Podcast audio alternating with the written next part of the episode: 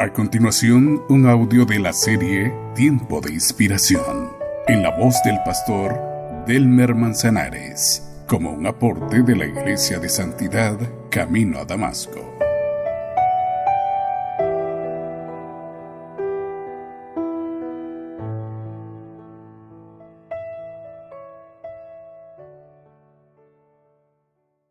Una de las limitantes a la hora de acercarnos a las escrituras es la gran distancia que nos separa del momento en que ocurrieron los hechos que ellas relatan.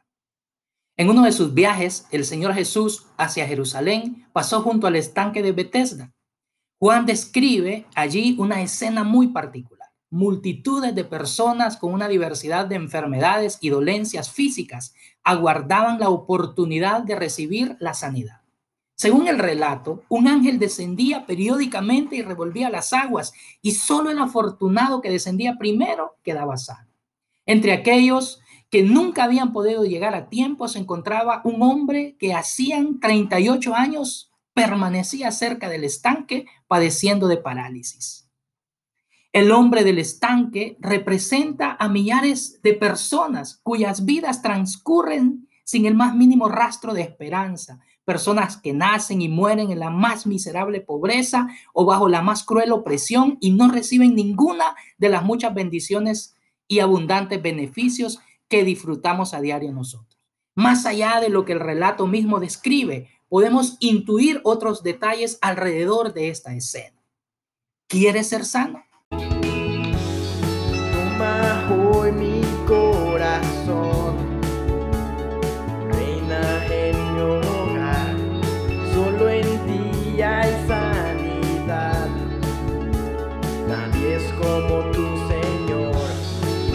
Ante la pregunta tierna y amorosa del Señor, ¿quieres ser sano?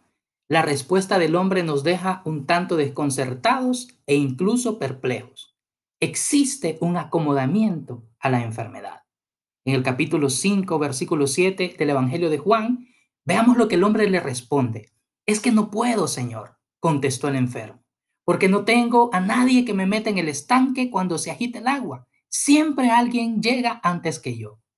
Si reflexionamos por un instante en la condición de este hombre, seguramente hacía mucho tiempo que había perdido la esperanza de ser realmente sano. De hecho, lo revela en su respuesta, pues la aflicción que sufría nunca le iba a permitir llegar al agua antes que sus competidores. De alguna manera había caído en una profunda resignación, conviviendo con su enfermedad, intentando sacarle alguna ventaja a esa condición. Nos ocurre a nosotros también nos entregamos a la condición en que vivimos y descartamos que la vida pueda ser de otra manera. Es decir, nos reconciliamos con actitud de resignación con nuestra condición e intentamos adaptar la vida a ella. En alguna medida deseamos ser sanos o libres, pero está la circunstancia y el tiempo en que hemos estado en ella que ante la pregunta, ¿quieres ser sano? pesan más las adversidades que la oportunidad misma de sanidad y restauración. Este martirio de matrimonio está más por encima del deseo de disfrutar de un verdadero hogar. Esa apariencia de vida pesa más que el anhelo de una vida de santidad. La enfermedad que por tanto tiempo te ha atormentado es más fuerte que la búsqueda de la sanidad, etcétera, etcétera. Son nuestras reflexiones. Es más grande, fuerte y poderosa nuestra condición que nuestro deseo y anhelo de ser restaurados desciende aquí. Hay libertad y vida.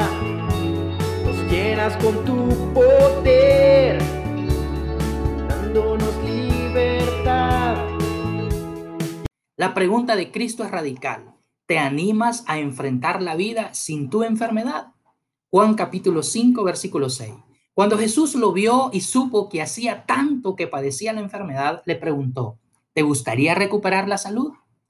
Una vida sana constituye una mayor amenaza que convivir con la enfermedad.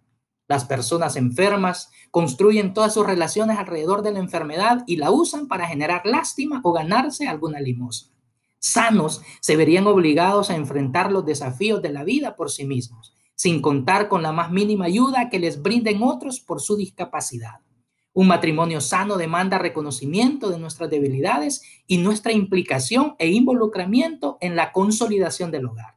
Una vida de santidad es el resultado de la renuncia al pecado y la bienvenida a la obediencia, compromiso y lealtad a Dios. La sanidad física requiere de una fe ciega en la voluntad de Dios y una dependencia absoluta en su soberanía. Esos son los desafíos que son producto de vivir en la sanidad. Entonces, la vida en sanidad implica independencia e involucramiento propio en el logro de los sueños y anhelos.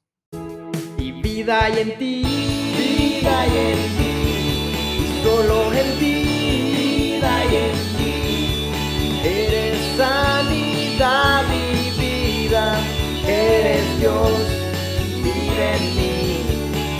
Es increíble ver el obrar de la gracia a pesar de nuestra condición. El hombre no entendía lo que Jesús le ofrecía, pero igualmente el Señor lo sanó. Versículos 8 y 9 del capítulo 5 de Juan. Jesús le dijo, ponte de pie, toma tu camilla y anda. Al instante el hombre quedó sano, enrolló la camilla y comenzó a caminar. Pero ese milagro sucedió el día de descanso. En un instante, los 38 años de espera habían llegado a su fin y el hombre comenzó a caminar. Jesús entendió que el hombre durante esos 38 años había perseguido la sanidad. Sus circunstancias se lo habían impedido, pero su deseo de ser sano continuaba intacto a pesar del tiempo de sufrimiento. Al escuchar la declaración, ponte de pie, toma tu camilla y anda, aquel hombre hizo su parte, enrolló la camilla y comenzó a caminar. Si deseas sanidad para tu matrimonio y familia, si quieres restauración espiritual o sanidad física, este es tu día. El Señor está aquí, en tu Bethesda, conoce tu situación, sabe de tu sufrimiento, tus lamentos han llegado hasta su presencia, se dirige hacia ti y quiere preguntarte, ¿quieres ser sano? Los milagros suceden cuando nuestra voluntad coopera con el poder de Dios para hacerlos posibles.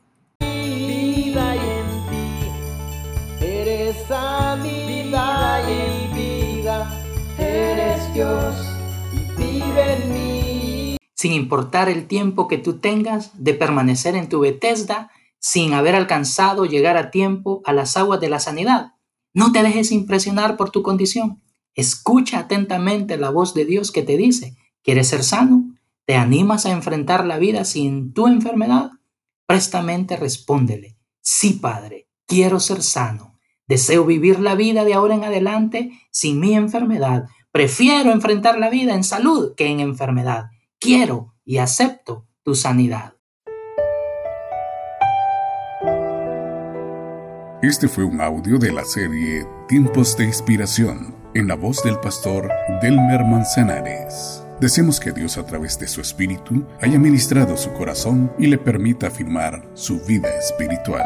Le invitamos a escuchar los siguientes audios de esta serie.